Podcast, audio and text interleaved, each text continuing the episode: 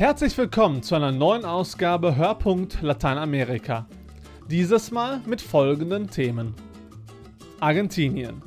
In den vergangenen drei Jahren sind mehr als 70.000 Venezolaner nach Argentinien emigriert, vor allem junge Menschen. Deutlich weniger als ins venezolanische Nachbarland Kolumbien. Die Einwanderung der Flüchtlinge des Maduro-Regimes macht sich vor allem in der Hauptstadtmetropole Buenos Aires bemerkbar. Kolumbien. Früher kontrollierte die FARC-Guerilla viele Gebiete des Landes.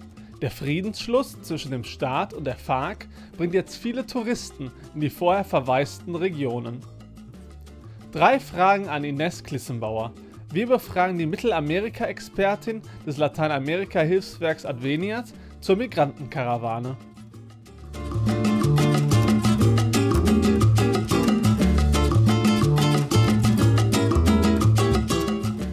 Über 70.000 Venezolaner haben ihre Heimat Richtung Argentinien verlassen. Es sind vor allem junge Menschen, die in Buenos Aires und Umland ihr Glück suchen. Die Migranten arbeiten in Cafés oder liefern Essen aus. Ihnen wird häufig weniger als der Mindestlohn gezahlt, aber die Not lässt ihnen keine Wahl. Denn mit dem wenigen, das sie haben, unterstützen sie noch ihre Familie in Venezuela. Aus Buenos Aires berichtet Victoria Eglau.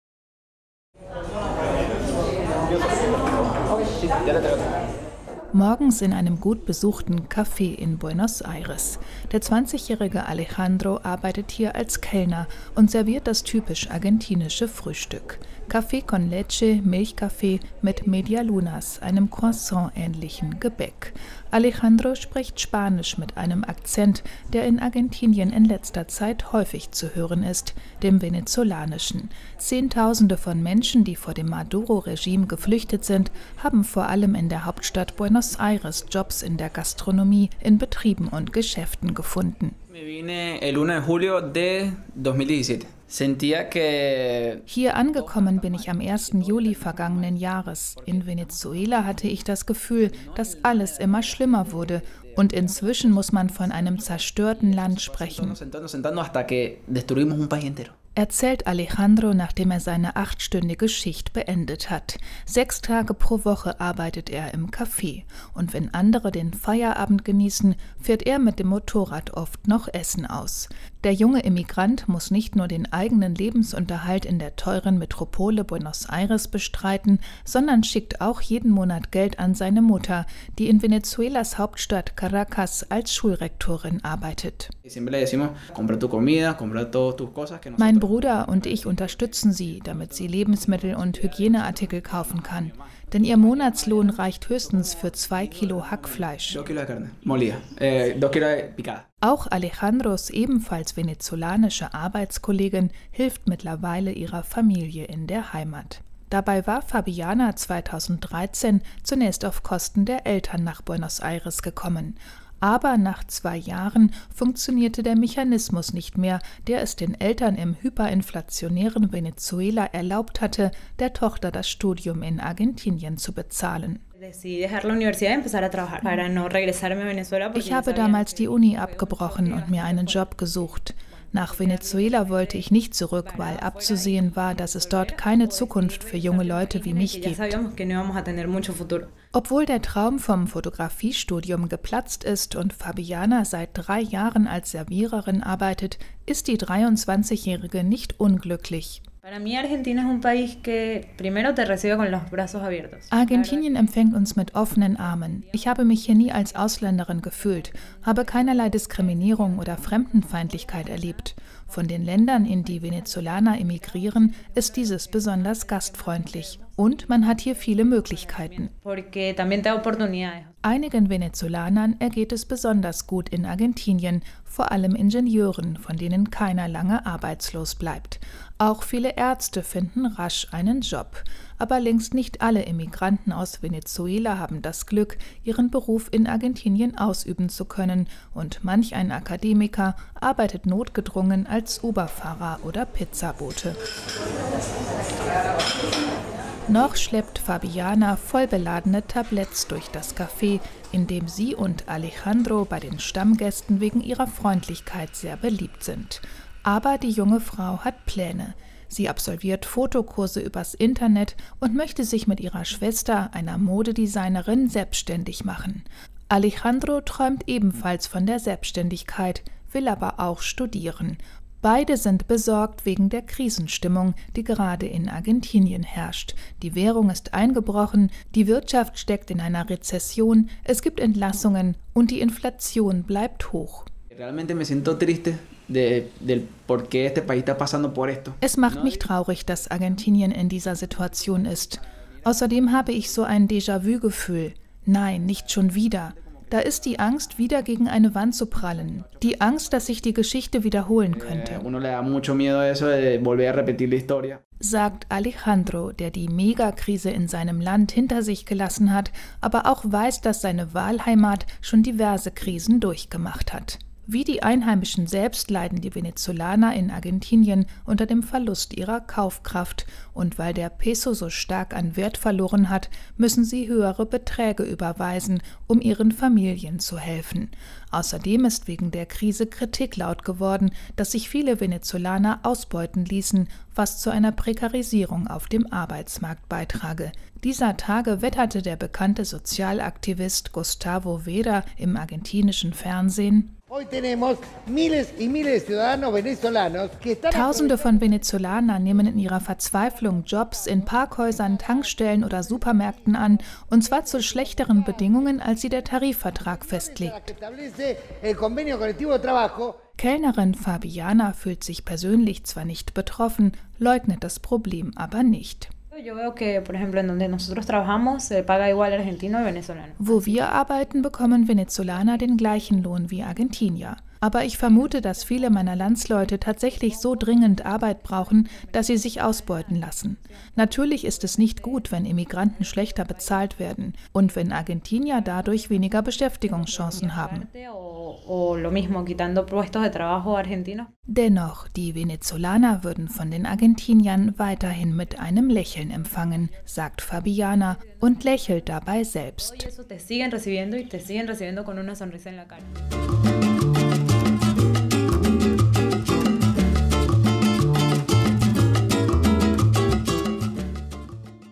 Der Friedensschluss zwischen dem Staat und der FARC-Guerilla hat den Tourismus im Land angekurbelt. Wo vorher Coca und Marihuana angebaut wurden, laufen nun Touristen herum auf der Suche nach dem perfekten Instagram-Bild. So auch in Macarena mit seinem Fluss Caño Cristales, dem schönsten Fluss der Welt. Ein Bericht direkt aus Kolumbien von Sandra Weiß. Bis vor kurzem landeten im kolumbianischen Macarena nur Militärflugzeuge. Sie brachten Waffen, Soldaten, Blut und Tod. Heute entsteigen den kleinen Propellermaschinen vor allem Touristen. Möglich gemacht hat das der Frieden im südamerikanischen Land. Auf seine Dividende setzt der ehemalige Regierungsunterhändler Umberto de la Calle. Der Frieden eröffnet uns enormes wirtschaftliches Potenzial. Kolumbien dürfte wirtschaftlich mehr wachsen und wir haben eine Chance, den Reichtum gerechter zu verteilen. Erste Resultate sehen wir bereits. Zum Beispiel in abgelegenen Gebieten, wo bis vor kurzem noch gekämpft wurde, wächst jetzt nach dem Frieden von einem Jahr aufs nächste der Tourismus um 70 Prozent, was natürlich Einkommen und eine Menge Arbeitsplätze schafft. De un año al otro pasó al 70% de crecimiento de actividades turísticas y una creación de empleo importante. Macarena ist so ein Ort. Tief in der Savanne im Süden Kolumbiens gelegen, war es jahrzehntelang eine Hochburg der Guerilla der revolutionären Streitkräfte Kolumbiens FARC, wie sich Jaime Duque erinnert. Lehrer, Bankangestellter und Bänkelsänger der Ortschaft.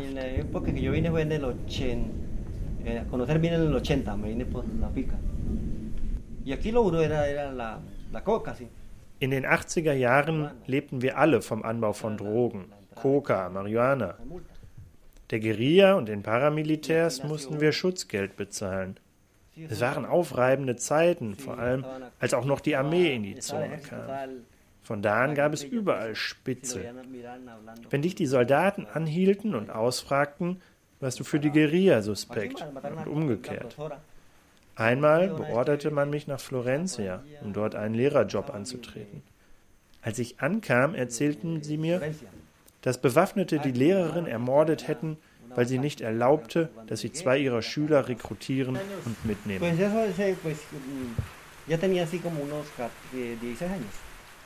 Heute geht es ruhiger zu im Leben von Jaime Duque. Gerne singt er in einem beliebten Restaurant am Fluss den Touristen selbst komponierte Lieder vor. Esta es mi Sierra Macarena, tierra noble y soberana, la Reserva Nacional. Das ist die Hymne der Macarena. Jaime Duques gesungene Liebeserklärung gilt den bunten Flüssen der Savanne, den majestätischen Palmen und den Vögeln im Nationalpark.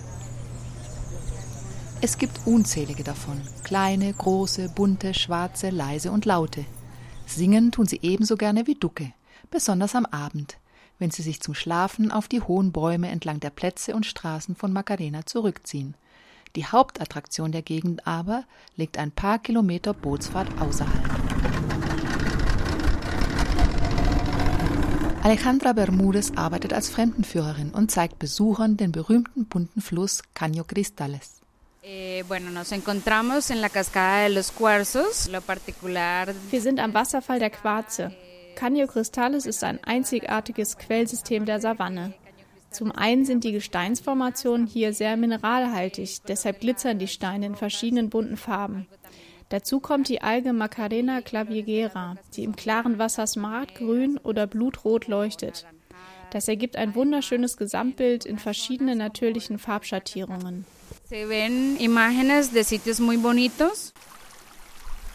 In Zeiten von Instagram ist Caño Cristales seiner Farben wegen zum Renner avanciert.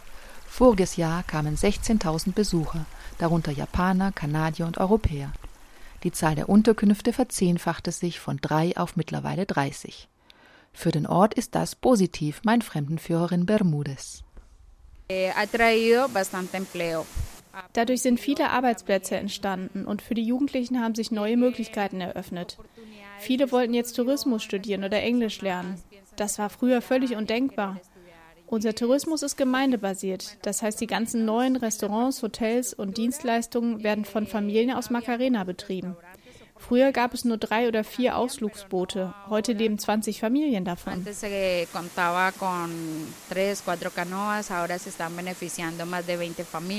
Umweltschützer sehen das Treiben mit zwiespältigen Gefühlen. Sie haben aber immerhin durchgesetzt, dass strenge Regeln gelten.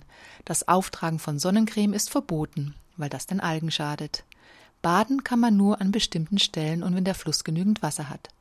Die tägliche Anzahl der Besucher ist begrenzt.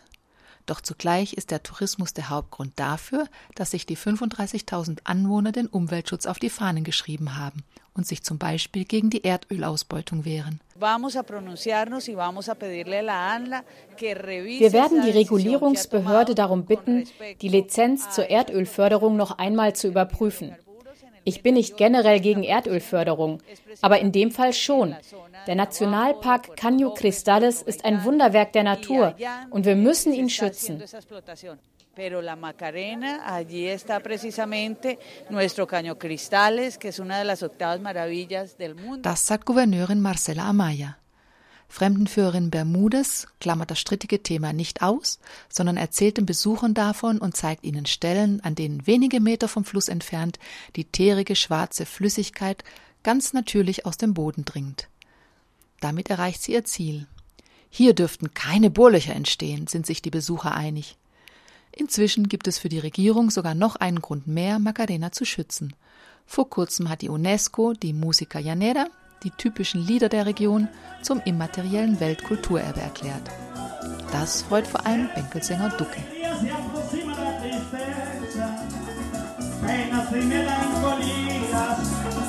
El corazón se dilata, me dice que es culpa mía que todo lo que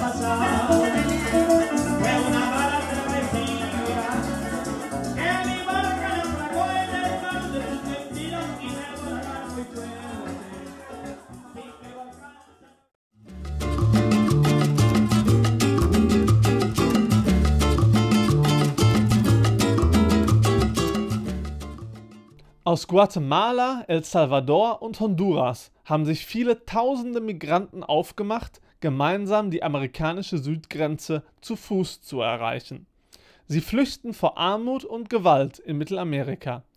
Die sogenannte Migrantenkarawane, bewegt sich derzeit durch Mexiko.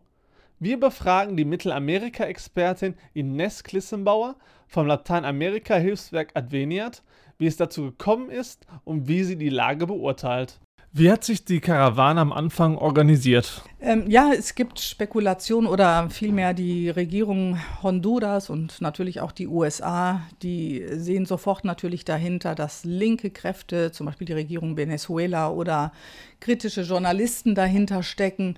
Sie versuchen natürlich damit abzulenken, was die eigentlichen Ursachen dieser Fluchtbewegungen sind aus Zentralamerika, vor allem aus Honduras, Guatemala und El Salvador. Man liest, dass es anfänglich ca. 300 Familien waren, ja, dass die Medien natürlich berichtet haben, dass es also nicht so geplant äh, war in dem Sinne, aber dass viele Menschen, weil aus Honduras flüchten ja täglich viele, viele Menschen und ähm, dass sie das mitbekommen haben, da ist eine, eine Gruppe, eine größere Gruppe unterwegs und wir schließen uns an. Also scheint sich sehr spontan auch zusammen oder vergrößert zu haben, diese Gruppe, die dann Richtung Norden aufgebrochen ist oder sich einfach dazu gefunden hat. Aber es gab keine Organisatoren? Es, ähm, es wird natürlich gewünscht, dass da, es, es, soll natürlich gerne so aussehen, dass da Kräfte hinterstecken, die, die das organisiert haben. Aber man muss einfach wissen, aus Honduras flüchten jeden Tag zwei bis 300 Menschen, die sich aufmachen auf diese gefährliche Route Richtung USA. Und dass es also kein Phänomen ist, das jetzt auf einmal durch diese große Gruppen, diese großen Gruppierungen, die da aufgebrochen sind, äh, aus, äh, also jetzt zum ersten Mal auftreten. Das, ist, das wäre falsch. Wie ordnen Sie die Zahlen ein im Vergleich zu den Migrationszahlen? In den Vorjahren haben sich jetzt deutlich mehr Migranten auf den Weg gemacht oder wie ordnen Sie die, die Zahlenmäßigkeit ein? Aus Mittelamerika kennt man seit vielen, vielen Jahren, 20, 30 Jahren, Bewegungen von also Menschen, die in den Norden ziehen auf Suche nach Arbeit. Also die Armuts, Armutsmigration ist kein neues Phänomen in, in den, vor allem in den drei nördlichen Ländern Mittelamerikas. Was sehr stark hinzugekommen ist, eben durch die Zuspitzung der Gewaltlagen in, in den Ländern vor allem eben auch in Honduras, dass die, äh, dass die Migration eben aufgrund von Gewaltursachen zugenommen hat. Es sind aber jedes Jahr Tausende von Menschen, zigtausende von Menschen, wie ich eben erwähnte. Allein aus Honduras wurde mir auch persönlich immer wieder bestätigt, brechen 200, 300 Leute jeden Tag auf und sie wissen, wie beschwerlich der Weg ist und dass sie oft gar keine Chancen haben, aber sie tun es trotzdem und dahinter sind die Ursachen eine miserable, man spricht ja inzwischen auch von Failed States, eine miserable Regierungsführung, korrupte Regierung, vor allem in Honduras, Wahlfälschung im letzten Jahr, die aber von den USA anerkannt wurden. Die USA haben sich vor allem seit Jahrzehnten immer wieder in diese kleinen Länder eingemischt, haben eine perfide, eine schlimme Politik durchbetrieben und zu den Umständen, die wir heute dort vorfinden, massiv beigetragen. Also von daher die, die Verursacher dieser massiven Flucht aus diesen Ländern, die liegen bei den USA und bei den, teilweise bei den Regierungen vor Ort selber. Wovon hängt es Ihrer Meinung nach ab, ob sich in Zukunft weitere Karawanen auf den Weg machen? Solange sich in den Ländern selber nichts ändert, wird die Flucht weitergehen. Da kann ein Donald Trump toben und drohen und wüten oder andere nach ihm oder schon andere vor ihm. Das spielt überhaupt keine Rolle. Das wird die Flucht der Menschen nicht aufhalten. Aufhalten oder beziehungsweise äh, dazu führen, dass Menschen bleiben. Die Leute verlassen ihr Land oder ihre Länder ja auch nicht freiwillig. Das kann nur dadurch entstehen, dass äh, die Regierungen vor Ort in der Lage sind, mit der Unterstützung vom Ausland, die USA haben natürlich einen wichtigen Part in der, in der Politik und auch in der wirtschaftlichen Lage. Es ist der größte Handelspartner auch dieser Länder. Äh, die haben natürlich einen großen Part, wirklich für menschenwürdige Bedingungen in den Ländern zu sorgen. Das heißt, es fehlt an Bildung, es fehlt an Arbeit, es fehlt an Stillung von Grundbedürfnissen, ob es jetzt Gesundheit ist, Arbeit, Bildung nannte ich eben schon. Also wirklich, dass Menschen dort in der Lage sind, äh, sich ernähren zu können, ihre Familien ernähren zu können, arbeiten zu können, Ausbildung zu erhalten. Und solange das nicht äh, geschaffen wird, ähm, wird die Flucht weitergehen. Glauben Sie denn, dass diese Form der Karawane, werden sie fortgeführt oder ist das jetzt eine einmalige oder jährliche Sache? Auf jeden Fall dieser, diese Flucht in großen Gruppen ähm, ist, äh, bietet Schutz. Ja, wir haben ganz entsetzliche Berichte von Menschen, die entführt werden, die gefoltert werden, die, äh, abgesehen von den vielen Unfällen, die auch passieren, ja, die verhungern auf der Strecke oder verdursten. Also wir haben und diese, aber eben auch die, die Gefahr eben, ähm, ähm, überfallen zu werden und so weiter, die ist natürlich geringer. Die Karawane, wie sie genannt wird, also diese große Gruppe, die ja wirklich aus barer Not flieht, die schildern, wie solidarisch die Menschen untereinander sind und wie viel Solidarität sie auch in Mexiko unter ganz einfacher Bevölkerung erfahren. Und von daher ist das sicherlich ein, eine Erfahrung auch, man, man sorgt für mehr Aufmerksamkeit. Die Welt schaut auf einmal auf Mittelamerika und guckt, was ist denn da los? Das ist den Regierungen natürlich super unangenehm und peinlich, ja, und für Donald Trump jetzt ein tolles Wahl, äh, Wahlinhalt, ja, was Gott sei Dank nicht geglückt ist. Oder nicht ganz, sagen wir mal. Aber jedenfalls, äh, es ist eine, eine neue Form des äh, sich Organisierens, auf sich aufmerksam machen, sich selber schützen, aber auch äh, mehr als Politikum, als, als Gesprächsthema, als wichtiges Thema. Migration ist ja weltweit ein wahnsinnig großes, wichtiges Thema zurzeit. Und sich damit auseinanderzusetzen, das ist schon geschickt gemacht.